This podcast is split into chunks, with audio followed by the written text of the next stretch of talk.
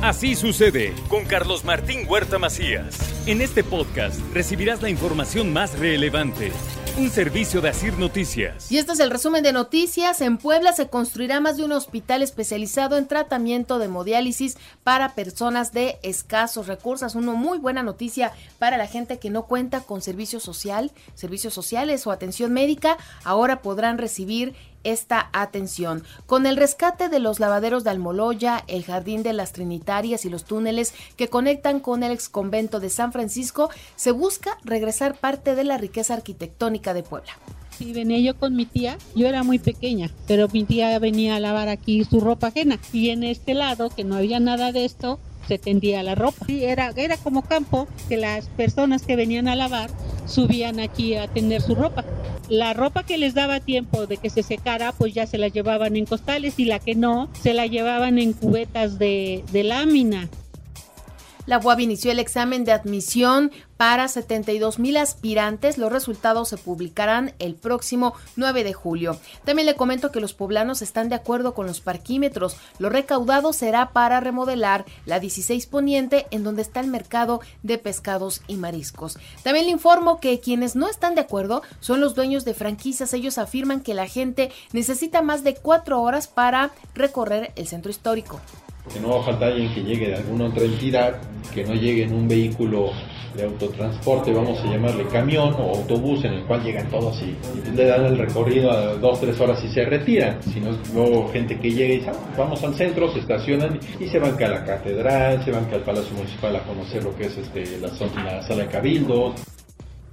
Tras la solicitud en el martes ciudadano, eh, ya algunas dependencias apoyarán proyectos agroindustriales en la zona de Atlisco. También le informo que más de 15 mil visitantes y una derrama económica de 2 millones de pesos se espera en la Feria del Elote. Será este 3 y 5 de junio en la zona de Izúcar de Matamoros. El alcalde no puede seguir evadiendo su responsabilidad y debe de cumplir con sus compromisos de campaña, así lo dijo Sergio Céspedes. Si fuera necesario, tienen que hacerlo. O sea, es importante que entiendan cuál es el momento y la circunstancia que están viviendo. ¿sí?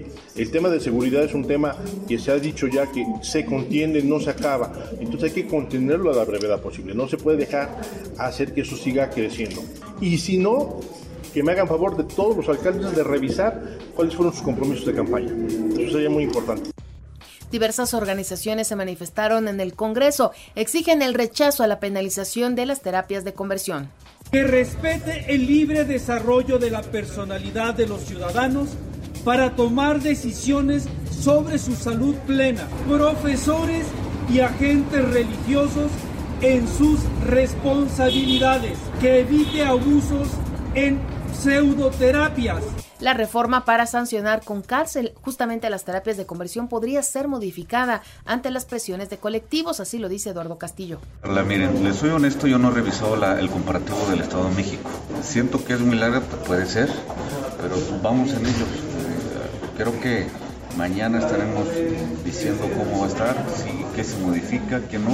También le comento por otra parte que San Miguel Espejo se ha convertido en un tiradero de cuerpos, así lo reportó el titular de esta inspectoría, Adrián Flores, mientras que hombres armados, encapuchados y a pie entraron a una panadería en Xonacatepec y ejecutaron a tres hombres.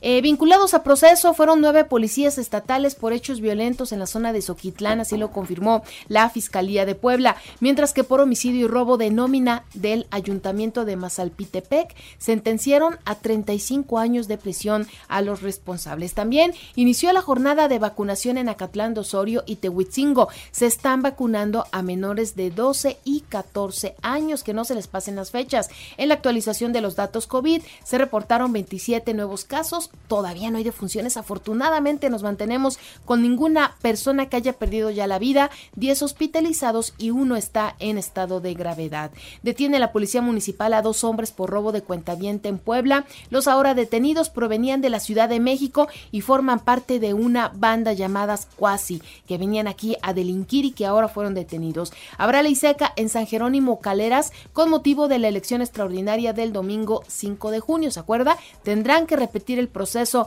en esta junta auxiliar y entonces este fin de semana habrá ley seca. También le comento que con una visión de izquierda, eh, pues van a ejecutar acciones en pro de los más necesitados. Entregaron 614 títulos de propiedad y después de 24 años de no recibir utilidades, trabajadores de Rexa realizaron un paro de labores, así lo dieron a conocer en información nacional e internacional. Las remesas tuvieron en abril, fíjese, el mejor mes en lo que va de este 2022. Está entrando mucho dinero a México, eso es bueno porque la economía se ha visto afectada por la pandemia, ¿no? Por toda esta situación que se ha vivido y alcanzaron ya los 4.718 millones de dólares por arriba de lo que esperaban los analistas. En promedio se han entregado 391 dólares a las familias. También le comento que Estados Unidos casó desde 2019 a 499 llamados terroristas en la frontera con México. ¿eh?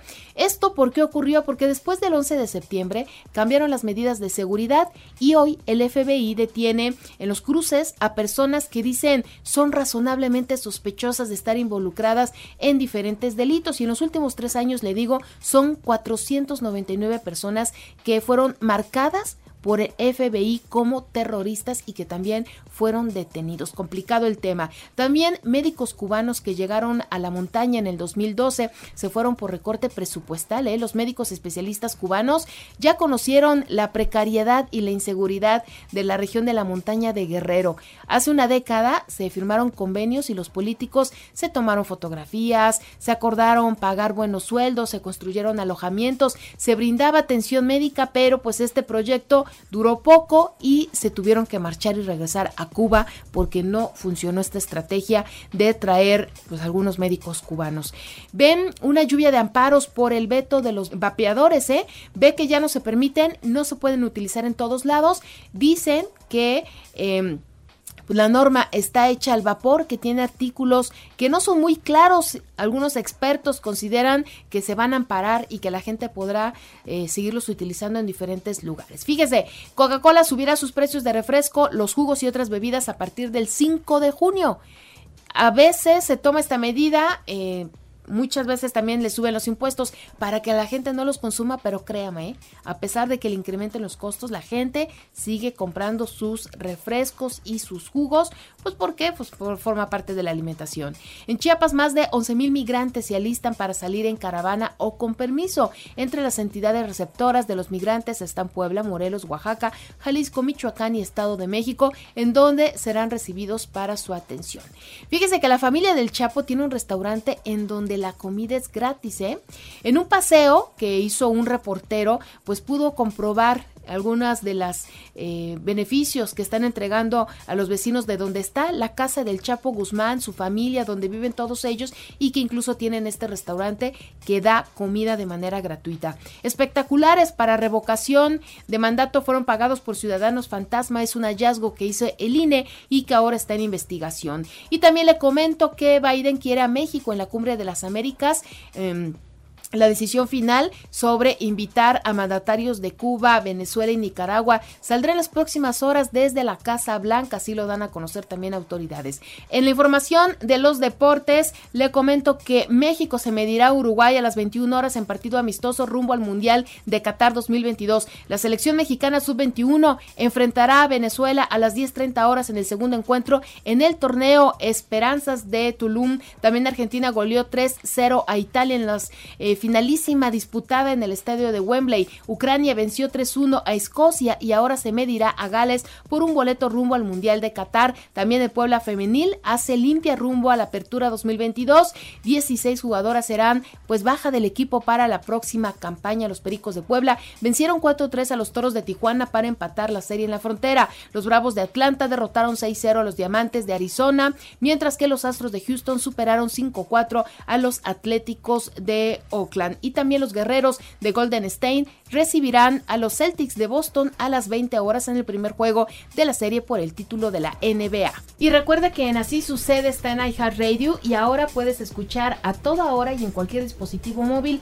o computadora nuestro podcast con el resumen de noticias, colaboraciones y entrevistas. Es muy fácil, entra a la aplicación de iHeartRadio, selecciona el apartado de podcasts, elige noticias y ahí encontrarás la portada de Así Sucede con nuestros episodios si aún no lo tienes, iHeartRadio, ¿qué esperas? Descarga y regístrate en iHeartRadio.com o desde tu celular en Play Store o App Store.